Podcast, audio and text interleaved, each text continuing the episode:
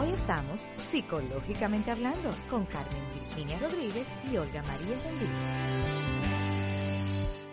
Lincoln Road, repleto de sabor. Ven y disfruta de nuestras ricas picaderas, de nuestros famosos y auténticos quipes, croquetas, nuestra legendaria mozzarella marinara. Para los amantes de la berenjena, atrévete a probar nuestra bomba de berenjena. Y por supuesto, los super nachos Lincoln. Aprovecha nuestro happy hour todos los días, de 5 a 9 de la noche. Sí, hasta las 9. Te esperamos en Lincoln Road, Avenida Abraham Lincoln 949 o llama al 809-549-6727 y haz tu pedido. Lincoln Road, repleto de sabor.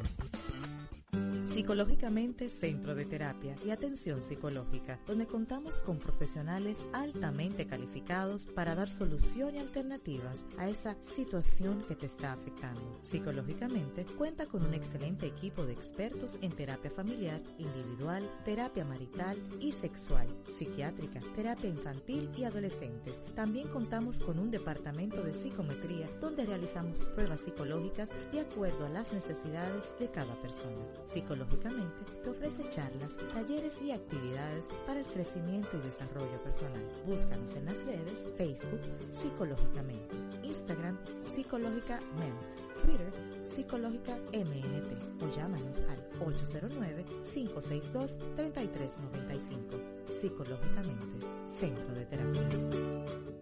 Es lindo encontrar tu pareja, pero es mucho más importante mantenerte junto a ella, con amor, respeto y admiración. Doctora Cristian Ortiz, médico terapeuta sexual, marital y familiar. Puedes contactarla en Psicológicamente al teléfono 809 562 3395.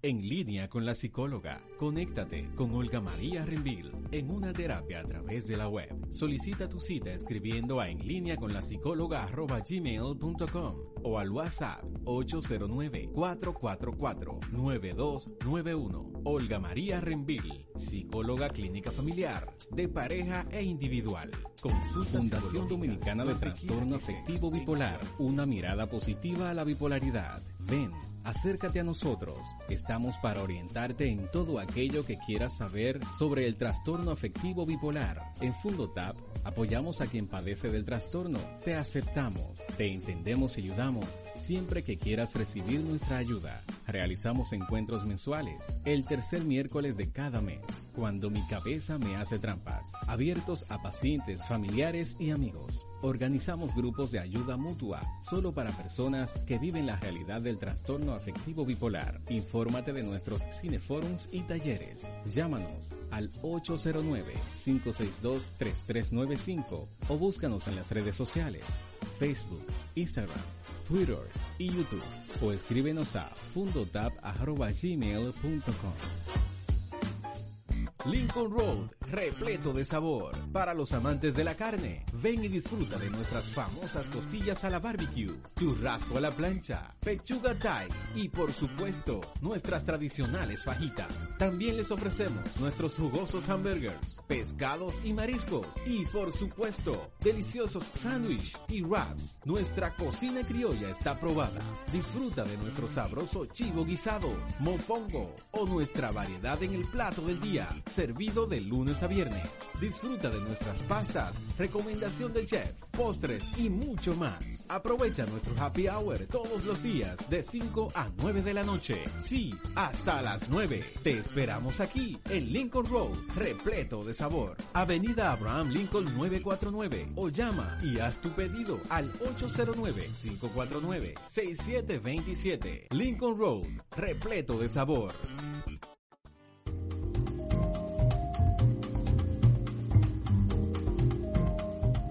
Muy buenas tardes, sean todos y todas bienvenidos a Psicológicamente Hablando, pues su programa como cada semana de salud mental. Y aquí, en este jueves, pues tendremos a nuestra querida Laura Rivas desde Puerto Rico, que estará hablándonos sobre a veces un tema no muy comprendido y confundido sobre la depresión. Laura, bienvenida. Gracias, gracias por tenerme aquí otra vez.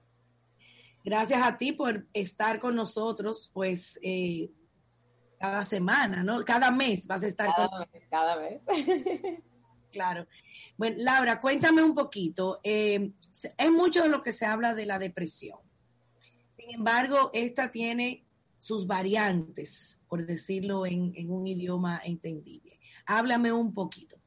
Sí, de hecho, cuando tú me, me, dijiste, ah, que tenemos cerca lo del Día Mundial de Depresión, y yo dije, bueno, ¿y qué de la depresión? Se ha dicho tanto, pero al mismo tiempo yo siento que hay muchas cosas que no se han hablado, y por eso fue que me gustó la idea de hablar en el día de hoy de dos diagnósticos en particular, que son ciclotimia y distimia. Ambos, más que dentro de depresión, yo los catalogaría dentro de trastornos del estado del ánimo, eh, vamos a hacerlo como desde lo general a lo específico para que una persona que no tenga conocimiento de salud mental pueda comprenderlo y tenga un contexto claro.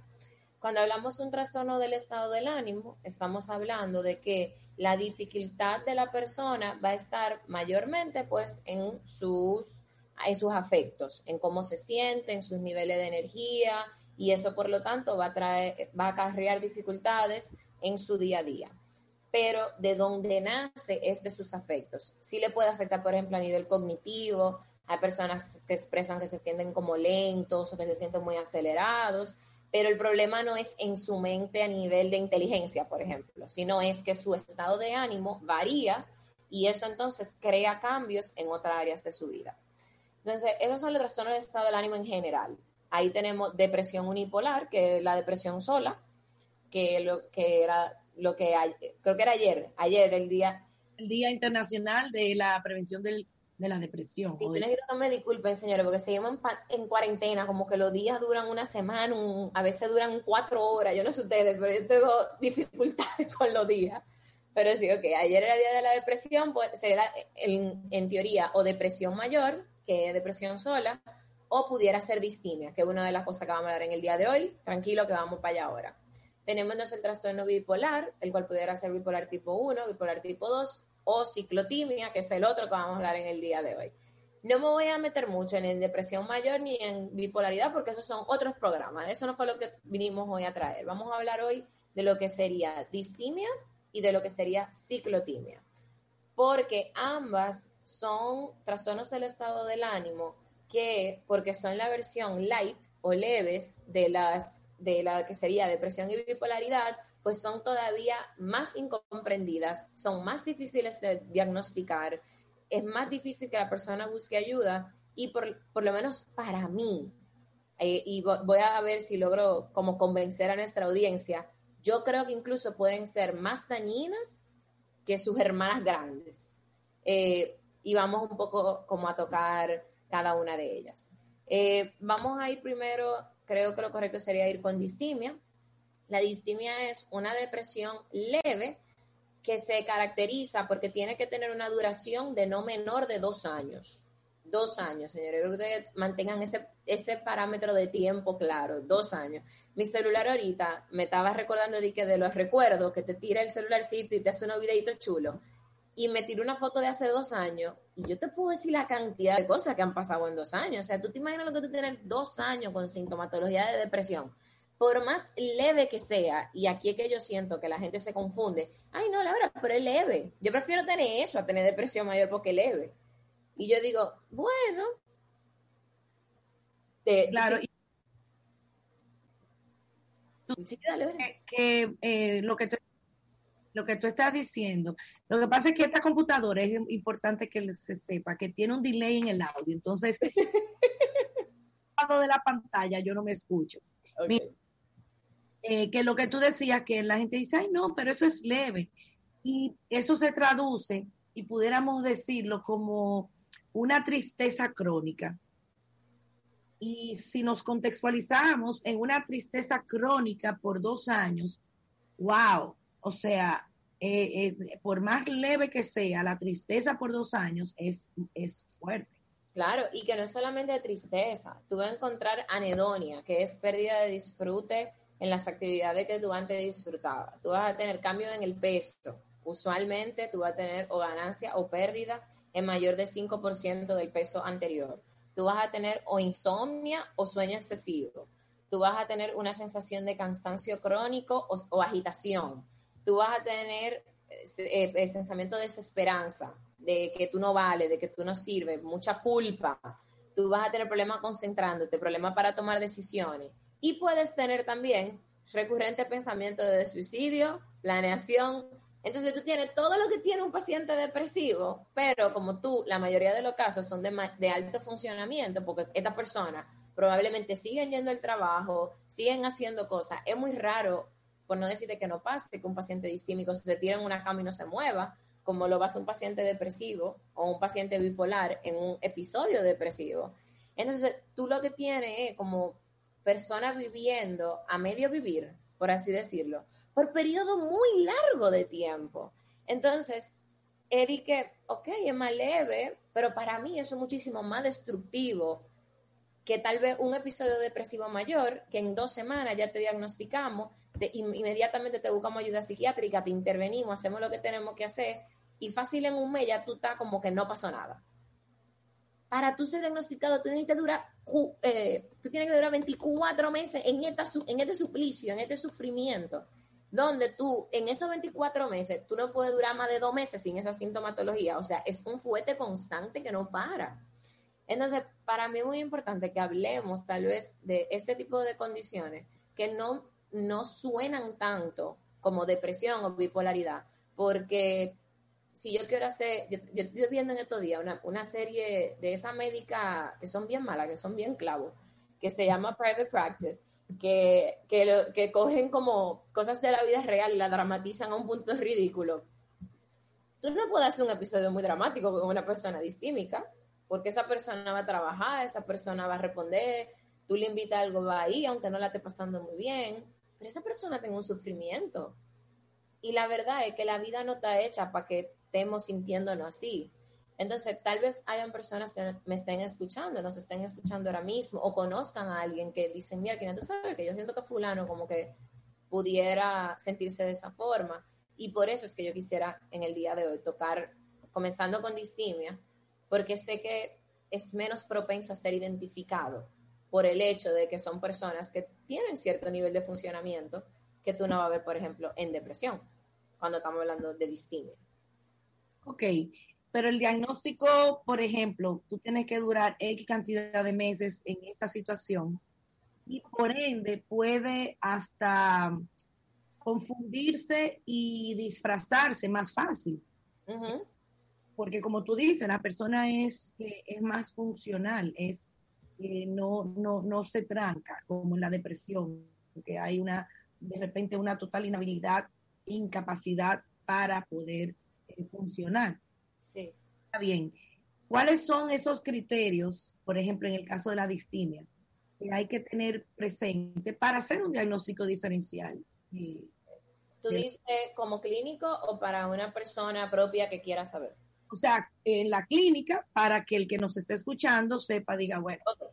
Como clínico, lo primero que tú tienes que saber es que un paciente distímico probablemente no te va a llegar por distimia. Él no va a llegar con esa preocupación él te puede llegar probablemente porque no está pudiendo ser tan funcional como él quisiera.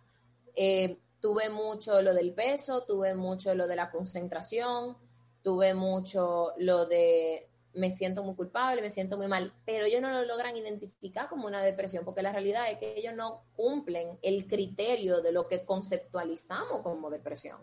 Y si tú le hablas de, pero pareciera ser que tú estás como medio deprimido. Claro que no, yo no estoy deprimido. Si yo voy al trabajo, si hago tal cosa, si hago tal otra. Pero, por ejemplo, palabras, eh, preguntas claves, perdón, que te ayudan a hacer un mejor diagnóstico, que te ayudan a ir como acercándote, es cuando tú le preguntas a la persona, ¿cuándo tú recuerdas por última vez haberte sentido bien?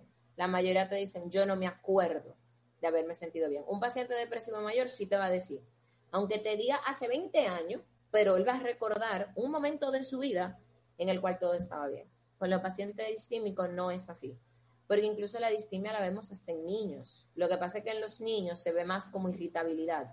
Son niños que son como mal criado, como lo que conceptualizamos como un niño malcriado, que tú le dices algo y es bien irritable, eh, puede ser agresivo, puede ser más tosco. Entonces, eh, ese tipo de, es bueno saber que como clínico tenemos que tener los ojos bien abiertos porque particularmente los trastornos del estado del ánimo suelen venir disfrazados. Pero también otro criterio clínico muy importante es el descarte biológico, porque pueden haber condiciones fisiológicas que causen sintomatología muy similar. Entonces aquí sí eh, convendría, mira, en un mundo ideal le hiciéramos a todos los pacientes que nos llegan un screening médico exhaustivo y asegurarnos de que no tiene nada. eso no es tan realista eh, para, para un tema de practicidad, un tema de un sinnúmero de cosas. Pero cuando tenemos este tipo de pacientes, a veces conviene asegurarnos, por ejemplo, que ese paciente haya pasado por un endocrinólogo, haya pasado por un internista, por personas que determinen que no haya, por ejemplo, tema a nivel de tiroides, a nivel hormonal, porque hay, hay temas fisiológicos que pueden causar sintomatología que se parece mucho a esto. Entonces, siempre es bueno descartarlas para no hacer un diagnóstico incorrecto, porque todavía tú corrijas la sintomatología a través de medicación, aunque por ejemplo en el caso de distimia la terapia suele ser suficiente, la medicación suele ser más corta, pero no queremos darle al paciente un diagnóstico incorrecto.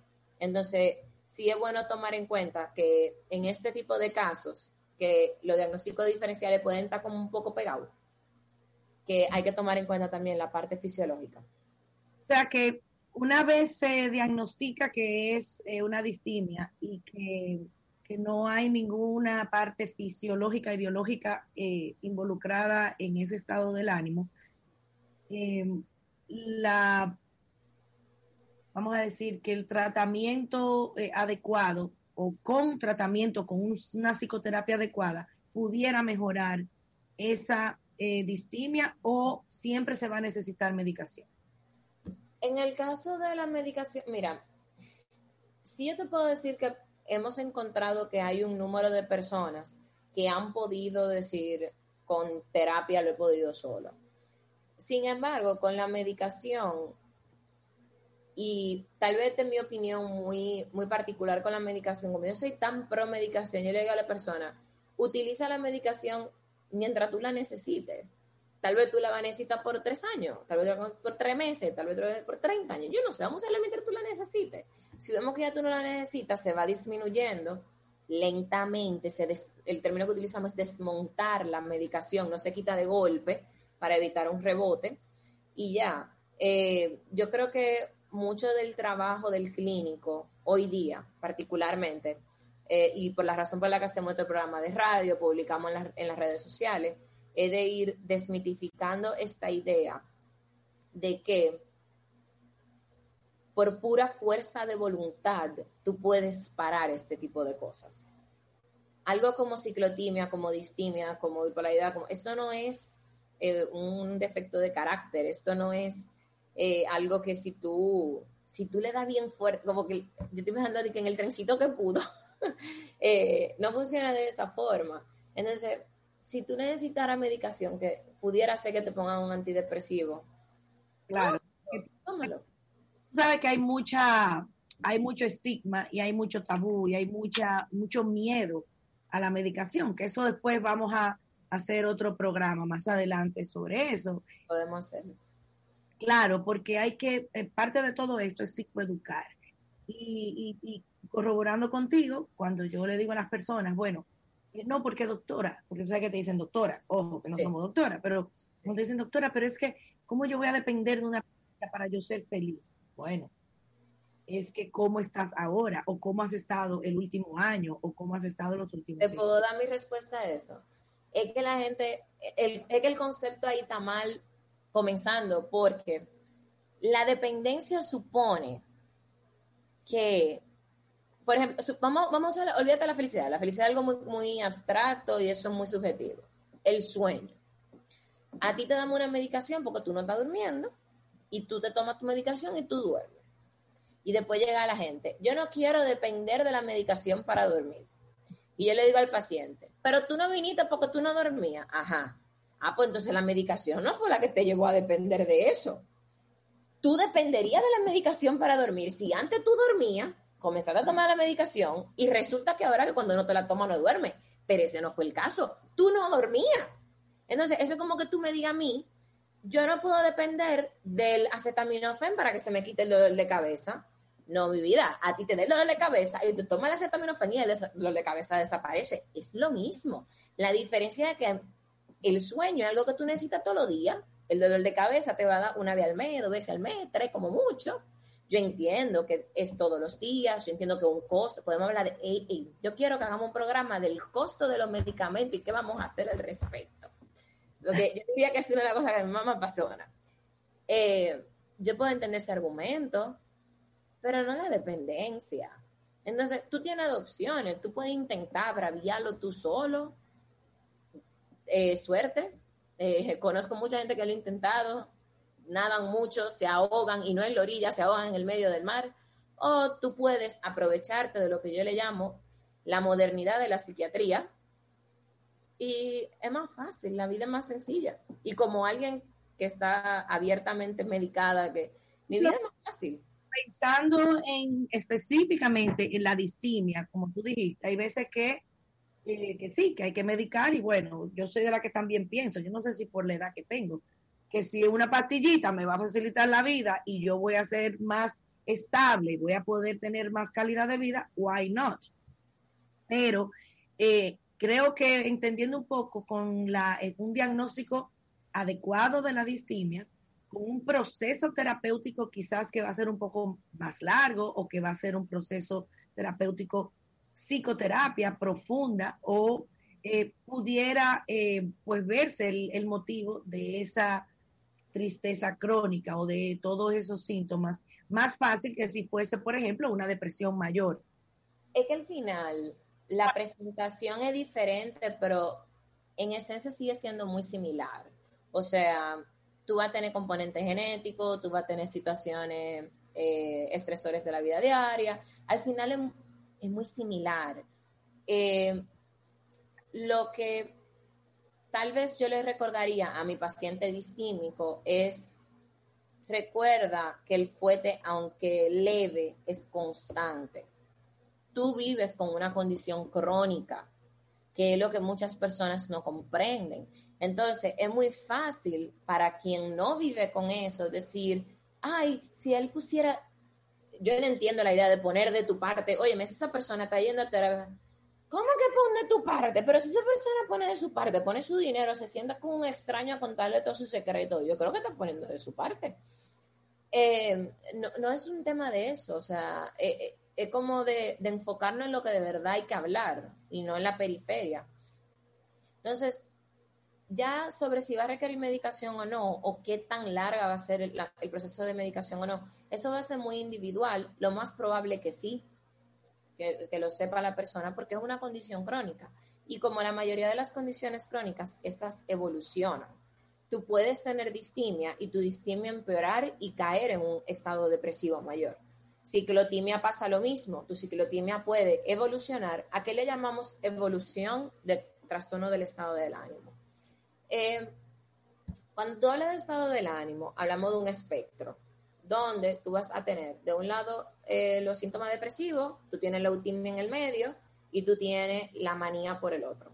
Entonces, la persona en teoría vive en eutimia o ahí viven aquellas personas que no tienen nada en trastorno del estado del ánimo y tú puedes fluctuar como un péndulo. Tú puedes fluctuar entre, entre depresión y manía e incluso hay pacientes que pueden tener ambos a un tiempo. Pero, ¿qué ocurre? cuando hablamos de distimia y ciclotimia, imagínate que el péndulo se mueve suavecito. Se mueve suave y toca depresión, toca manía, pero él hace suavecito, suave, suave. ¿Qué pasa? Pueden pasar cosas de la vida real que aceleren ese péndulo. Tú puedes llegar a depresión mayor y tú puedes llegar a tener un cuadro de bipolaridad como tal, con todas sus características. Para diferenciar, ya hablamos de la distimia, esa tristeza crónica, esa, esa levedad, pero con más leve. con todos los síntomas que implica eh, estar en ese estado de ánimo, y la ciclotimia. Entonces la ciclotimia, la ciclotimia, es, eh, cuando hablamos de bipolaridad, tú hablas, bipolaridad tipo 1, donde tú vas a tener al menos un episodio de manía que incluya hospitalización y o eh, eh, evento psicótico. Tú vas a tener eso, es que por eso te digo, aquí no me quiero meter tanto porque si no podemos durar otro programa hablando de eso. Bipolaridad tipo 2, tú vas a tener más propensidad a episodios depresivos y mayormente episodios hipománicos, aunque puede presentar manía. Lo que no lo va a presentar es tan frecuente como bipolaridad tipo 1. Eh, y tenemos ciclotimia. Ah, también tenemos bipolaridad no especificado, que es cuando no estamos muy seguros. Sabe que el DCM tiene la no especificado para cuando nada. Ajá, exacto, cuando no estamos seguros de que no especificado, pero está ahí, sabemos que está ahí. Y por último tenemos ciclotimia, que es una versión más leve, donde tú vas a tener un paciente con depresiones menores y con probablemente hipomanía, rara vez llega a manía. Entonces, el mismo concepto de la distimia aplicado a bipolaridad, versiones más leves de los mismos síntomas. Entonces, eh, cuando tú hablas de manía, tú vas a tener un paciente más agitado, verborreico, que va a hablar mucho, tú vas a tener un paciente que va a estar muy irritable. La irritabilidad puede ser ira como puede ser tristeza, porque la tristeza también la vemos en la depresión, que la irritabilidad. Tú vas a tener un paciente que cognitivamente a veces es difícil tu seguirlo, porque su pensamiento van tan rápido que es un poco complejo caerle atrás. Eh, hay una expresión en inglés que se llama word salad, que es ensalada de palabras, porque te están hablando como de 10 cosas, pero nada parece conectarse. Que nada parece conectarse porque en su mente, tanto ideas, puede como hilarlas correctamente al sacarlas, pero esa, tener una frustración en las personas. Eh, por ahí viene un corto mío que yo voy a hablar de cómo se siente la manía y yo voy a explicar eso de, de cómo se siente por dentro y cómo se ve por afuera. Eh, y también tú tienes los elementos depresivos, que ya lo, ya lo vimos cuando estábamos hablando de distimia. Entonces, ¿qué pasa con la ciclotimia? Tú vas a tener un paciente, si aquí tenemos la estabilidad, el ciclotímico se la va a pasar en esto. Bajo, sube a veces, bajo, sube a veces, bajo, sube a veces. Entonces, tú vas a tener esta, va a ciclar bastante rápido, o sea, durante el año va a ciclar varias veces. Un paciente bipolar tipo 1, por ejemplo, te cicla tal vez tres veces en un año. Son drásticos, pero son menos. Un tipo 2 cinco, seis, siete veces en un año tal vez, y es un caso muy desorganizado, tal vez menos en promedio. Un ciclo tímico te puede ciclar hasta 10 en un año, o sea, hay un constante como inestabilidad, pero como la sintomatología no es tan severa, o sea, esta persona es menos propensa a quebrarte, a quebrar, es menos propensa a paralizar completamente la depresión, pero crea suficientes estragos en su vida y en vidas ajenas donde es un problema. Entonces, aquí sí va a haber más medicación, que por ejemplo en distimia, tú vas a necesitar un estabilizador del estado del ánimo y probablemente un antidepresivo, porque como este paciente suele deprimirse más, tú vas a necesitar el estabilizador del estado del ánimo como, como ancla de primero y el antidepresivo como, como de salvavidas, para que no se te termine de ahogar. Mantenerlo a flote. Exactamente, exactamente. Eh, sí también se utiliza terapia, eh, pero es importante tener claro de cómo, fíjate que estos son trastornos más leves, pero siguen siendo increíblemente dañinos y siguen trayendo muchos problemas, porque yo siento que el que leyera el DCM como si fuera un menú, como si te, fuera, te dijeran de que elige tu trastorno de preferencia. El que ve leve dice, me voy por este, pero tú tienes que pensarlo, porque como todo en la vida tiene su pro y su contra, es más leve, sí, hasta un punto, pero realmente trae sus como sus propias cosas y su propio elemento que pueden ser igual de dificultosos para cualquier persona e incluso en terapia, porque entonces los pacientes con ciclotimia y distimia son más propensos a dejar el tratamiento, a sabotearlo, a entender de que desde que ellos ya se sienten un pililín bien, y ellos lo quieren dejar todo, porque ellos también.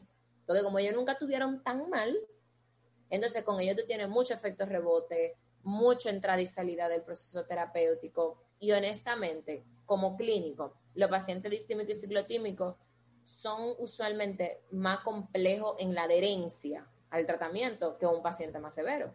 Porque como ellos no conocen como ese fondo tan profundo, ellos juran que ellos nunca están tan mal.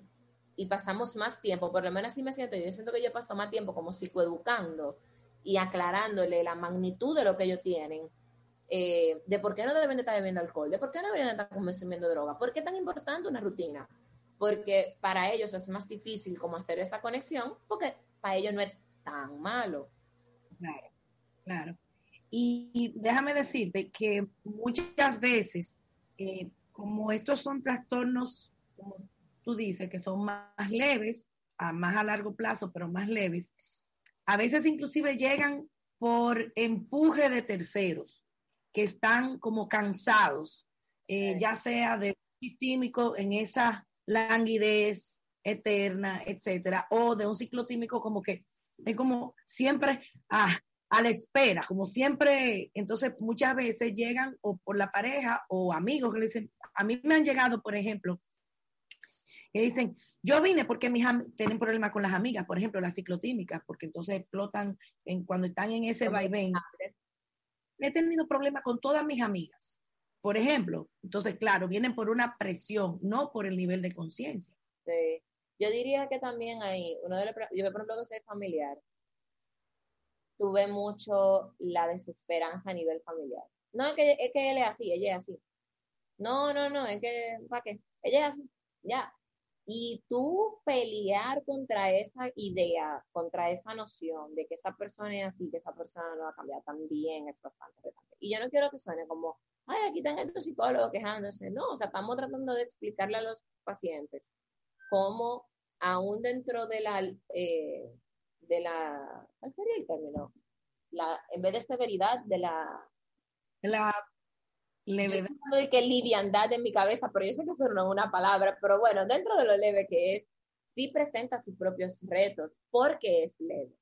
¿Entiendes? O sea, hay mucha más, eh, es mucho más complejo el manejo terapéutico.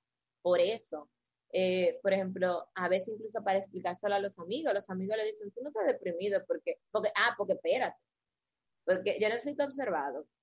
Hoy día yo siento que dentro de los positivos de nosotros, que hay como mejor conocimiento de salud mental, más gente habla sobre eso, ahora hay competencias de quién está peor. Entonces los ciclotímicos y los distímicos siempre están perdiendo. Y cuando, cuando están hablando, personas con ciclotimia y distimia, básicamente como que los mandan a callar, porque como quiera, lo tuyo no es tan malo como lo mío. Y muchas veces lo que ellos sienten es o sea, lo que me han expresado es como que ellos no tienen un lugar en la mesa, porque total, ellos no se están tan mal y es como que no, espérate, o sea, cada quien, y yo creo que es un elemento muy importante que tenemos que, no podemos dejar de decir, cada persona tiene que recordar que su condición es la que más pesa, porque es tuya. Claro. Porque es la que te pertenece. Entonces, es muy injusto, yo, por ejemplo, yo que vivo con bipolaridad, decirle un ciclotímico, ay, pero tú por lo menos nunca has tenido un ataque de manía como yo. Yo dije, ajá, sí, pero esa persona tiene dos años y yo, no yo nunca he durado dos años pisado con síntomas. Yo solo que he durado dos semanas, tal vez dos meses como mucho, y es horroroso. Entonces, es un poco esa perspectiva y esa humanización de las condiciones, porque a veces yo siento que cuando vamos a hablar públicamente de las condiciones nos quedamos muy en la parte clínica, en la parte fría, en lo, y las, y los síntomas son, y la forma de identificar es, pero hay que ver también la parte humana, y creo que en este tipo de condiciones todavía más, porque es muy fácil claro. nada más decirle, no, tú que si dura dos años, ¿qué tal? Por favor, siéntate y piénsalo. Dos años de tristeza, no me importa nada, me quiero morir, no siento esperanza, pienso que todo es un disparate y que seguirá siendo un disparate, que yo soy un disparate, que nada sirve. Dos años de eso. Pero si luego los nada más duran cuatro. Claro. Mira, eh, en lo que estás diciendo eh, y en la parte de la humanización, yo pienso que obviamente la parte de la escucha activa.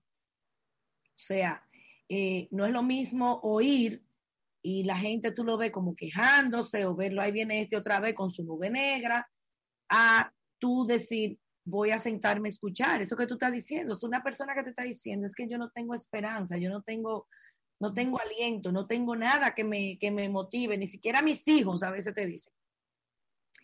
Eh, entonces, tener una escucha empática y activa eh, es importante. Y hay veces que tú lo sabes, que hay personas que eh, vienen con esa demanda y te dicen, yo vine aquí ya porque que nadie me escucha, nadie me entiende. Sí. No, incluso algo importante de lo que tú mencionabas es las emociones secundarias, que es algo que la gente no reconoce. Pero tú me estás hablando de que ya ni mis hijos me empujan. Entonces, si es una madre o un padre, independientemente, porque ser lo mismo, esa persona va a sentirse mal porque no tiene empuje. Y segundo, va a sentir culpa, porque un buen padre y una madre sienten empuje por sus hijos. Entonces se comienza a crear como un desorden encima, eh, es como ¿Tú has visto la bola de nieve? Pero la nieve se ve bonita en la foto. El que ve nieve de verdad sabe que la nieve es sucia y asquerosa y está llena de hoja y de cosas. Eso es la realidad de los pacientes. Tú tienes un paciente que ya de por sí se siente mal, pero encima de eso tiene una recubierta de emociones secundarias, porque yo debería poderme sentir mejor. Yo debería querer seguir viviendo. Yo no, quis, yo no pudiera, pero porque es que yo necesito una patillita. Entonces, tú tienes, y, y son esos detallitos que muchas veces la gente no, no termina como de darle su justo lugar. Y cuando nos llegan a sesión, que por fin nosotros le decimos, es que tú tienes razón, es que no es fácil. Nada más con tú decirles al paciente, ya tú sientes como, como el ambiente cambia. Porque es que en la calle hay una, hay, hay, una cultura todavía que por fortuna hacer este tipo de programas y, y todo lo que estamos haciendo nosotros los profesionales creo yo que todo el que está hablando de salud mental está poniendo su granito de arena para cambiar esa percepción, eh, de, ir dándole como el justo valor a cosas que parecieran ser fáciles, superficiales o sencillas, que, que, realmente no lo son. Fíjate, Laura, que como, como tú dices, por esa levedad y por ser así tan suaves, entre comillas, inclusive llegan con la siguiente demanda. Yo vine pero en mi casa no saben que yo vine. Claro. Dijeron que yo soy una inconforme, eso me pasa más con las mujeres. Sí. Soy una inconforme, que yo lo tengo todo. Ay, Dios mío, eso es como una cuchilla, como un cuchillo en el corazón, porque eso es lo que entonces le crea más culpa. ¿Cómo es que tú, teniéndolo todo, siendo, teniendo salud, entonces tú dices que tú estás triste, que tú tienes un año sintiéndote así. Tú sabes que ahora que tú dices eso, y es que tengo que decirlo porque toda risa y pena al mismo tiempo. A mí una vez alguien me dijo, tú eres demasiado bonita para estar deprimida. y yo me río hoy, pero en el momento fue como, como entre una galleta, me clavo con what, me clavo con... Y eso que tú describes es muy común. Y fíjate como tú dices, eso me lo dicen las mujeres. ¿Sabes por qué no te lo dicen los hombres? Porque los hombres no encuentran cómo llegar a terapia.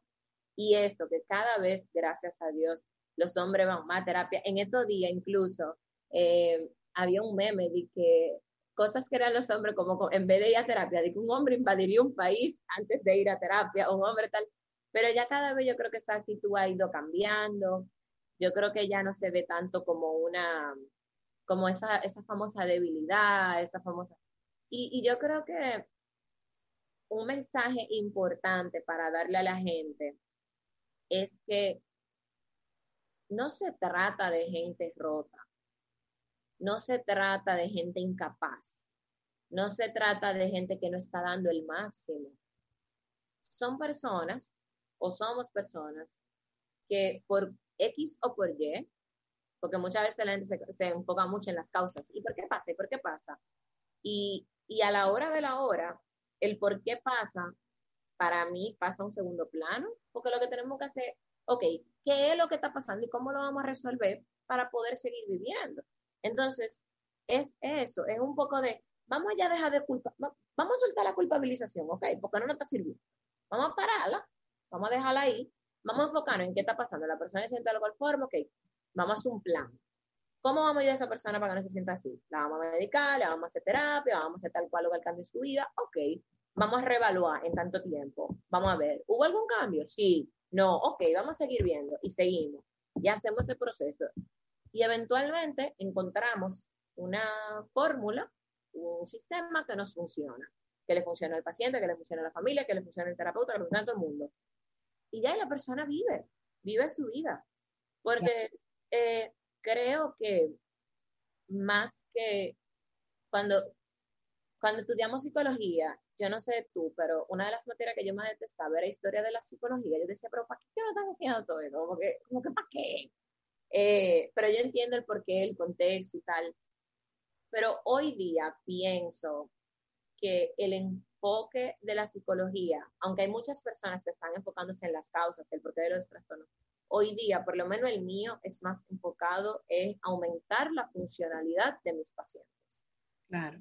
Que otra persona, los investigadores, por ejemplo, porque nosotros trabajamos clínicas, nosotros no somos investigadores, que los investigadores se encarguen de eso, que de dónde vienen, que de no sé qué, para que después ellos salgan con nuevas estrategias, con nuevas medicinas, con nuevos, no sé, yo, yo, entiendo que en algún momento de la historia habrá la forma de tú apagar genes, de que déjame apagar el gen de la bipolaridad, déjame apagar el de la diabetes, déjame apagar el del cáncer, yo entiendo que eso llegará en la modernidad algún día. No vamos a ver, pero eso de eventualmente... Eventualmente, ¿verdad? Como aquí o cuando, que no necesitamos... No, o sea, no hablando de, no, ni siquiera como una cosa de película. Yo creo que para mi hijo tal vez vea eso, de que hemos logrado disminuir la cantidad de personas que nacen con probabilidad de tal condición, aunque sea de salud mental. Eso sí. Pero pienso que las personas que estamos en clínica, trabajando con pacientes, tenemos que enfocarnos en la funcionalidad de ellos. ¿Cómo los vamos a ayudar a llevar las vidas más funcionales posibles? que puedan tener un trabajo para que puedan pagar la terapia, puedan pagar la medicina y todo lo que ellos necesitan, que puedan hacer de servicio, que puedan sentir orgullo de sí mismo, porque mientras más tú te sientes de orgullo, no tú tienes que tener un, trabajo que gane millones de dólares, pero mientras más orgullo tú tienes, más autoestima tú tienes, más autoestima tú tienes, más facilidad tú tienes amigos, más facilidad tú tienes pareja, o sea, es como vamos a crear personas completas eh, no tanto enfocándonos como en esa parte que entiendo que le, corresponde a otro tipo de profesional de salud mental. Claro.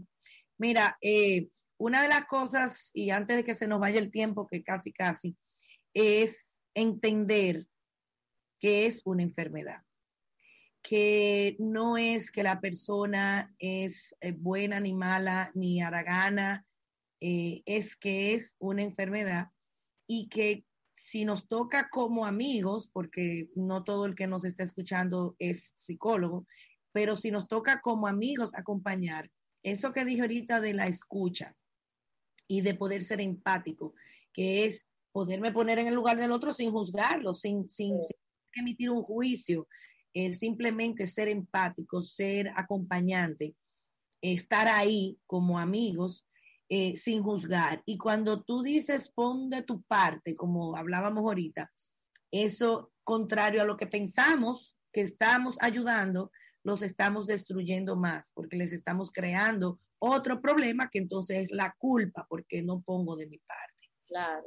Eh, realmente eh, en una persona distímica o una persona ciclotímica también pueden suceder situaciones a nivel de interacción que eh, es importante yo entender, que me encanta, por ejemplo, el libro de los cuatro acuerdos, no tomármelo personal. Sí. No digo. Eh, es un tema que tiene la persona que lo está descargando quizás conmigo. Entonces, ahí vienen las ofensas, ahí vienen las distancias, ahí vienen, ah, no, pero es que contigo no se puede hablar, ah, no, es que eh, ya yo, I gave up, ya yo no puedo más. Vienen esas, esas discordias y es entender que no es personal conmigo tú sabes algo bueno ahí que tú estás tocando, que creo que pudiera ser una buena forma como de ya cerrando nosotros aquí. ¿Cómo, ¿Cómo ayudar a una persona con cualquier condición? La escucha empática. Eso se basa, señores, en oír. Lo primero que ustedes le estoy oyendo, no para responder, sino para escuchar.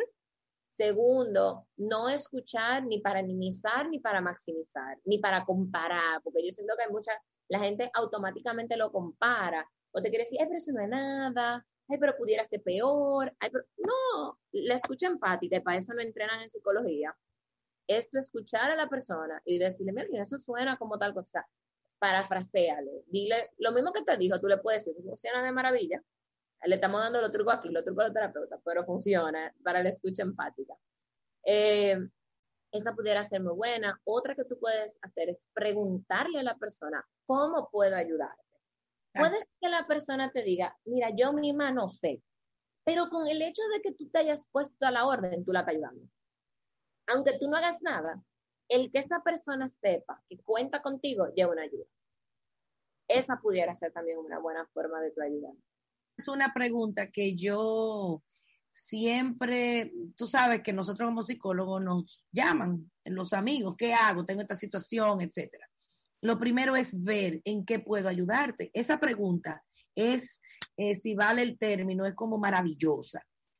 Porque el otro dice, wow, o sea, esta como yo me estoy sintiendo, esta amiga, mi hermana, me está diciendo que qué puede hacer por mí. De repente te dicen, nada, tú puedes venir para acá y ver una película, por ejemplo. Eh, o tú puedes ayudarme a conseguir un psicólogo. O sea, el hecho de que tú simplemente le digas, en qué puedo ayudarte. Yo tenía una amiga que ella, ya nosotros teníamos la seña, ella me llamaba, estoy molesta, ok, yo iba a su casa, y entraba, saludaba, yo entraba a su cama, yo me tiraba en su cama, ella estaba viendo algo, yo no decía nada, ella no decía nada, y al rato ella me hablaba como que nada había pasado. Con eso ella estaba bien, como con el hecho de que yo estuviera ahí, pero era, porque una vez yo le pregunté qué puede hacer, ella, ven aquí, siéntate aquí. Me acuerdo que estábamos viendo una serie que se llamaba El Internado en Netflix, gracias a ella me la tiré entera, buenísima, por cierto, no sé si sigue Netflix, pero era buenísima. Y gracias a ella me la tiré, porque así ella yo la ayudaba. Eso es una forma también de ayudar. Pregúntale a la persona cómo quiere ser ayudada, porque creo que una de las como falta de respeto más grande que hacemos, que la hacemos de, de buen lugar del corazón, que lo grande es querer decirle al otro cómo debería de ser ayudado, cuando el otro probablemente sabe cómo mejor es. Exacto. Eh, otra... Eh, Laura, como los roles de la otra persona, como tú dices, con toda la mejor intención, pero el otro te dice, pero yo no te dije que llamara al trabajo para decir que yo no iba. Sí. Pero yo te sentías tan mal que tú no vas a ir mañana, entonces yo, no. Eh, no es tu prerrogativa decir lo que yo puedo o no puedo hacer. Entonces. Creo que también otra muy buena sugerencia es eh, no usar la condición en su contra. Ese es muy importante. En momentos de discusión no decir tu locura, beberte la patilla. Ese tipo de comentarios son excesivamente dañinos y destruyen relaciones más de lo que ustedes se puedan imaginar. Eso duele más que cualquier galleta que te peguen en la cara. Otra cosa es, eh, en esa misma línea, no hacer sentir a la persona que no es normal. Claro. Hacerla sentir enferma. Y suena paradójico porque estamos diciendo que es una enfermedad, que es un trastorno, que hay que prestarle atención, pero una cosa es ser empático con eso, reconocerlo, aceptarlo. Otra cosa es hacértelo sentir. ¿Te puedo ayudar ahí? Claro. No le cojas pena, porque no la necesita. No que yo no quiero pena de nadie, yo sí quiero a veces comprensión, yo quiero empatía, yo quiero, yo quiero vez un día que tú entiendas que yo no estoy en el mejor momento, que ahora mismo no te puedo hablar o, o que necesito un día para mí, eso yo lo entiendo, pero no me cojas pena. No, yo, yo, voy a hacer mis cosas, yo tengo que trabajar, yo tengo que, yo tengo que criar a mi hija, tengo mil cosas que hacer. No, no, no me, no me vea como que, ay, la pobrecita de Laura. Por favor, no lo haga, porque yo no me veo así. Y, muchas veces eso lo encontramos. Por eso yo te decía que ahorita la expresión, por ejemplo, de la familia, él es así, ella es así, es una forma de cogerte pena. Es una forma de, decir, no dimos por vencido, no te des por vencido, no, no me abandones y, te, y, me y, y, te des por vencido de mí porque las cosas estén difíciles. Ahora bien, sí es importante tener claro, no pelees mis batallas por mí acompáñame si corresponde, sé mi porrista y dame ánimos cuando yo lo necesite, pero mis batallas son mías, mis responsabilidades son mías. Quien tiene que estar atenta a mi medicación soy yo, quien tiene que estar atenta a mi cita soy yo, quien tiene que hacer mi rutina soy yo, quien tiene que, o sea, eh, no podemos crear, porque eso es algo que tenemos, hablábamos ahorita de las buenas intenciones que no salen bien, que van inutilizando a los pacientes. Entonces, se vuelve, cada vez se van volviendo personas que hacen menos y menos, menos por sí mismos, que no pueden hacer nada. Otra cosa dentro de eso, para ir cerrando, Laura, es, si yo misma como amiga no puedo ayudarte, si yo no me siento emocionalmente estable o capaz, en vez de mostrarlo como un maltrato, porque lo que yo hago es maltratarte, porque yo misma no te puedo ayudar, toma distancia y dilo o, o, o, di, mira, yo no sé qué hacer en este momento contigo, yo no sé, me siento frustrada, me siento con rabia, me siento eso es más fácil de lo que tú crees. Tú nada más le dices a la persona, mira, ahora mismo yo mi no sé qué hacer. Exacto. Podemos intentarlo mañana, o lo puedo intentar ahorita, o cuando tú sepas, dime. Exacto. yo quiero que tú sepas que yo estoy aquí para ti, pero ahora mismo no sé cómo lo hago. Y ese diálogo, yo creo que, tú sabes que se pudiera ser otro buen tema, como de diálogos que hay que tener en salud mental que no tenemos, eh, de esas conversaciones difíciles tal vez, que lo pudiéramos, pudiéramos cuadrar como a través del proceso terapéutico, como esas conversaciones clásicas que, que la gente va de, que la gente va de y lo que trae más problemas. Así es. Laura, para terminar, sé que tienes unos, eh, unos cortos eh, que tú subes, eh, dilo rápidamente y tú puedes para que te puedan contactar. Sí, claro que sí. Todo el mundo me puede contactar por mi mismo sitio, que mi cuenta de Instagram es arroba Laura B de Rivas, Laura B. Rivas. Yo respondo a todos mis DMs. Yo también hago unos cortos que se llaman cortos de mente, lunes y viernes, donde yo voy respondiendo por preguntas, cuestiones de salud mental. Tú me escribes sobre tú quieres que yo te lo haga, yo te pongo en la lista y yo te preparo un corto sobre esto. Por favor, siéntanse en la libertad de escribirme, sea porque necesiten un consejo, porque tengan alguna pregunta, si quieren una consulta también me pueden escribir. Yo estoy a su servicio. Bueno, pues nada, gracias.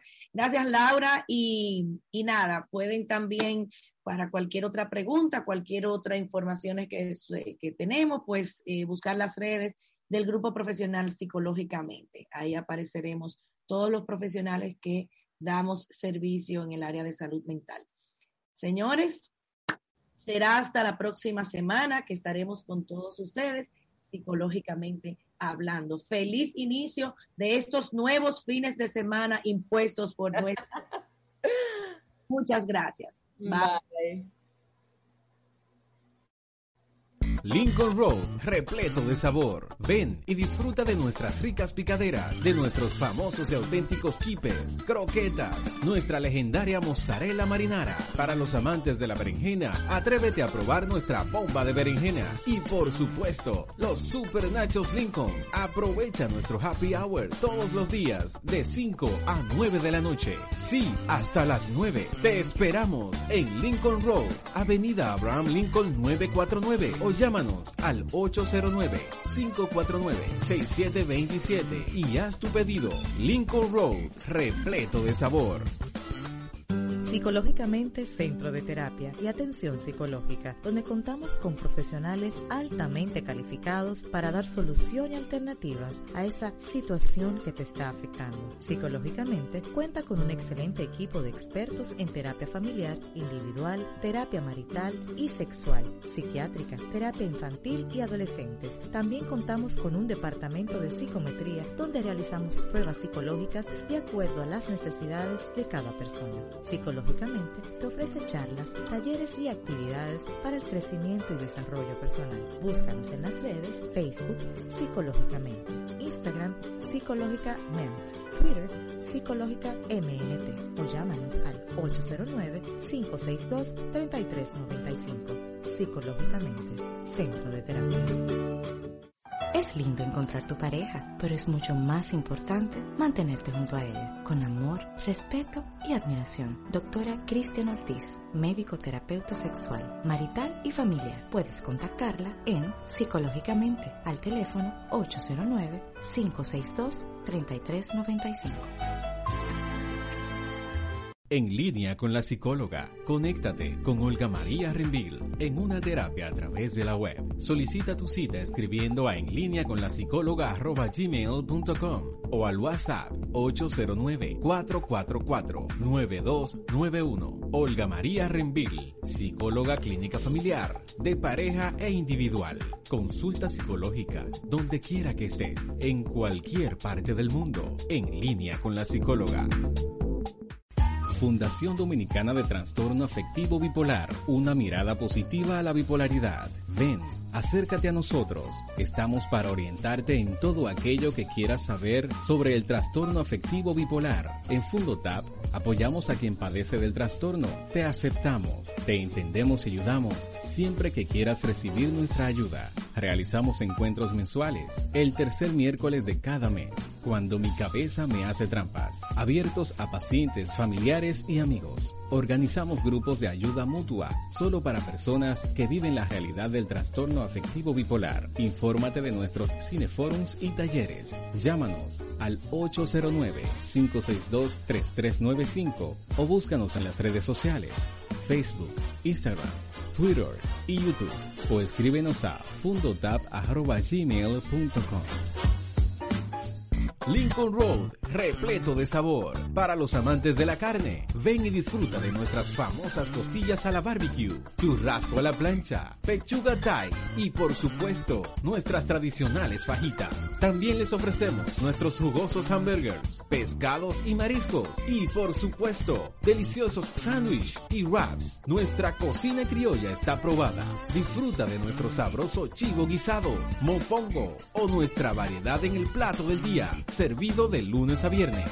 Disfruta de nuestras pastas, recomendación del chef, postres y mucho más. Aprovecha nuestro happy hour todos los días de 5 a 9 de la noche. Sí, hasta las 9. Te esperamos aquí en Lincoln Road, repleto de sabor. Avenida Abraham Lincoln 949 o llama y haz tu pedido al 809-549-6727. Lincoln Road, repleto de sabor.